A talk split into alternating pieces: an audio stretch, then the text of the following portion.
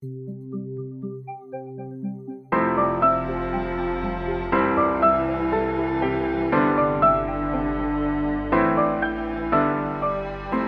familia, soy el pastor Roberto Perales de la Iglesia Amistad Reformada de Tampico. Te doy la bienvenida a tu podcast Aprendices. Nuestra meta es apoyarte a entregar la palabra de Dios con fidelidad, claridad, dependencia y en el poder del Espíritu Santo para una mayor efectividad en tu ministerio que el Señor te ha concedido. Quédate con nosotros.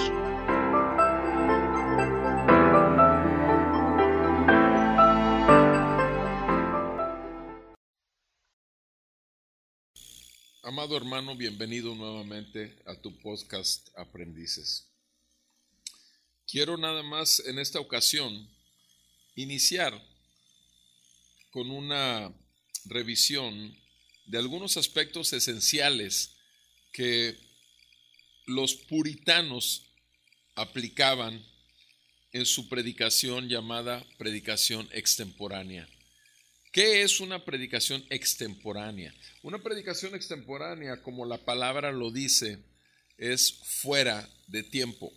Es algo para lo cual no estás con esa preparación que tuviste, el tiempo suficiente. Simplemente es producto de la palabra de Dios y el Espíritu de Dios en el momento de Dios delante del pueblo de Dios. Obviamente, hay mucha gente que me pregunta, ¿a quién le hablas cuando estás diciendo estos mensajes? Sí, o a la iglesia o a los incrédulos. Yo siempre le hablo a la iglesia. O sea, todo, todo mensaje que uno da siempre va a ser dirigido a la iglesia cuando está proclamando la palabra del Señor. Siempre. O sea, sabemos obviamente que el mundo va a rechazar la palabra del Señor pero nuestro mensaje siempre será a la iglesia del Señor. No importa que estén muertos todavía, porque sabemos que tal vez sea el momento de su resurrección, tal vez sea el momento de su nuevo nacimiento. Entonces, uno debe estar preparado a tiempo y fuera de tiempo, como dice Pablo a Timoteo, hablar la verdad del Señor. Porque el pueblo del Señor está escondido todavía, mucho pueblo en tinieblas. Y obviamente solo una predicación extemporánea o un tiempo de comentario extemporáneo con una persona es la que puede traer, la que puede usar el Señor Todopoderoso que trae vida a su iglesia. Ahora, a lo largo de toda la palabra de Dios tenemos muchas predicaciones extemporáneas. Repito, la predicación extemporánea es aquella en que no tienes el tiempo para preparar tu sermón y que tampoco tuviste todo el estudio que habitualmente tú y yo debemos de tener para poder sacar una revisión exhaustiva, hacer nuestra hermenéutica, para poder tener una exégesis adecuada y una homilética propia del texto que vamos a compartir. Sin embargo, en una predicación extemporánea no tienes nada de esto, simplemente tienes la gracia de Dios. Y eso es suficiente. Entonces, ejemplos de predicación extemporánea, por supuesto, tenemos el, el discurso o el sermón de Esteban cuando lo apedrearon. Tenemos a Pablo en el aerópago cuando llega y de pronto suelta su predicación extemporánea. Pero yo quisiera en esta ocasión, dentro de las varias predicaciones o sermones extemporáneos, quisiera que viéramos un poquito del libro de los Hechos, donde Pedro empieza su serie de sermones, porque Pedro se avienta varias predicaciones extemporáneas, todas las iniciales del libro de los Hechos tienen que ver con Pedro, ¿sí? Así que dice la palabra de Dios en el libro de los Hechos, el libro de los Hechos, capítulo 2, cuando el Espíritu Santo es derramado sobre su iglesia. Dice en el, en el capítulo 2, versículo 12. Todos estaban asombrados y perplejos, diciéndose unos a otros, ¿qué quiere decir esto? Pero otros se burlaban y decían, están borrachos. Entonces Pedro, poniéndose en pie con los once, alzó la voz y les declaró, varones judíos y todos los que viven en Jerusalén, sea esto de su conocimiento y presten atención a mis palabras, porque estos no están borrachos como ustedes suponen, pues apenas es la hora tercera del día, sino que esto es lo que fue dicho por medio del profeta Joel.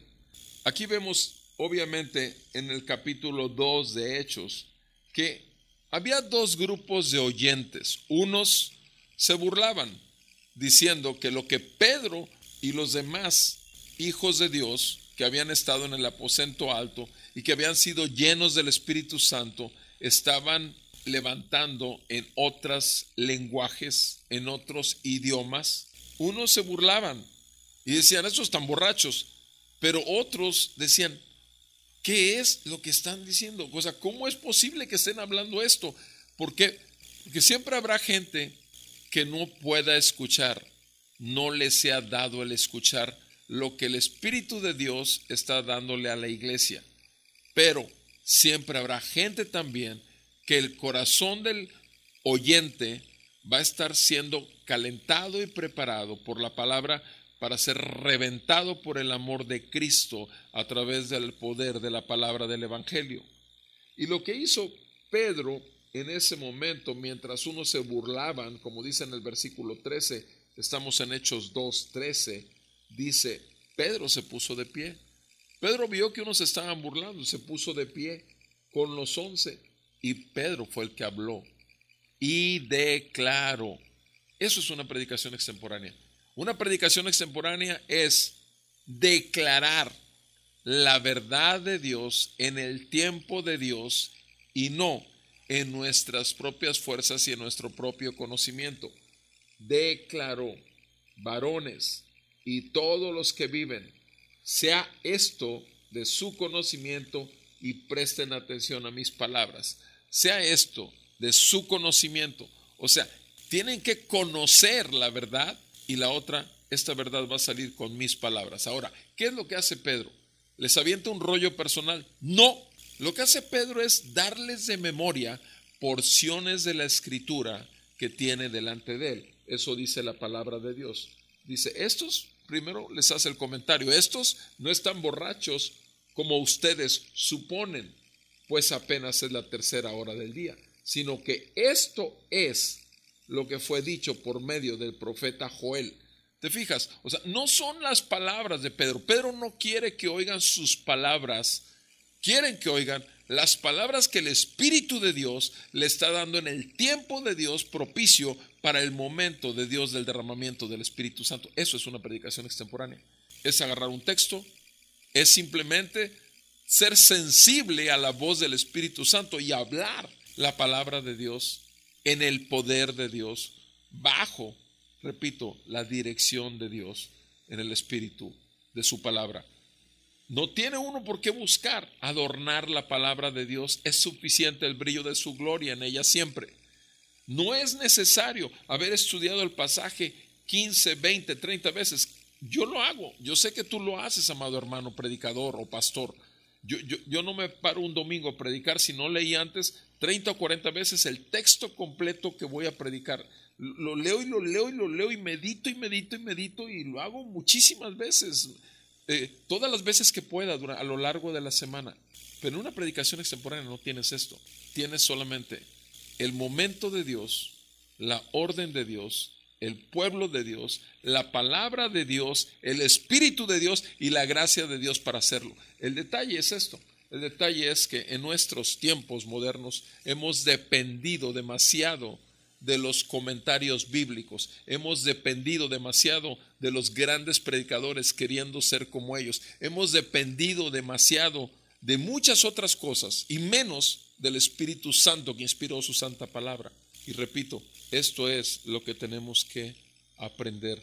Si los puritanos vivieron esto y lo hicieron continuamente, la verdad de las cosas, la iglesia de hoy, tú y yo, amado hermano, siervo del Señor, necesitamos aprender a ser tan humildes de saber que el Señor todo lo puede en tanto que tú y yo nos humillemos delante de Él y busquemos su rostro, para que sea hecha su voluntad y no la nuestra, para que sea visto el brillo de su gloria y no la nuestra, para que no sean nuestras habilidades, nuestra oratoria, no somos los Apolos, somos los Pablos, somos los que tenemos una, una voz entrecortada, nos vemos incapaces totalmente, pero la gracia de Dios está sobre nosotros, como Pedro se pudo parar solo por gracia y solo para gloria de Dios sigamos estudiando este tema.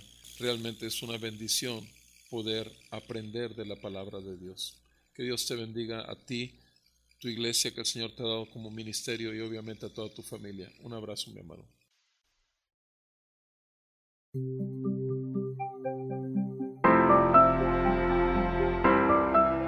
Te agradecemos el tiempo que te has tomado para pasar con nosotros el podcast y te damos información de donde puedes encontrar toda la serie. En el Facebook www.facebook.com diagonal aprendices el podcast o en www.sermonaudio.com diagonal amistad reformada puedes buscarlo como serie Aprendices el podcast y también en nuestro canal de YouTube de Amistad Reformada de Tampico ART. Nuevamente gracias si ha sido de utilidad para ti, de bendición, anima a tus amigos, hermanos en la fe.